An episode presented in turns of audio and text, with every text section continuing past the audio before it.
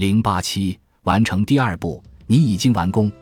计算了您退休后已有的年金化收入，简单的加总您的公共养老金和私人年金化养老金收入。好了，你已经完成了年金化养老资产的第二步，你有了一个以年金化收入的税前数值。第二步小结。第二步的目标是确定您将从公共和私人养老金计划获得的以年金化的养老金收入。您可以从计划的提供者那里获取公共养老金收入的估算数，联系政府相关部门估算您退休期间的公共养老金收入，联系您目前和过去参加的待遇确定性计划的管理人，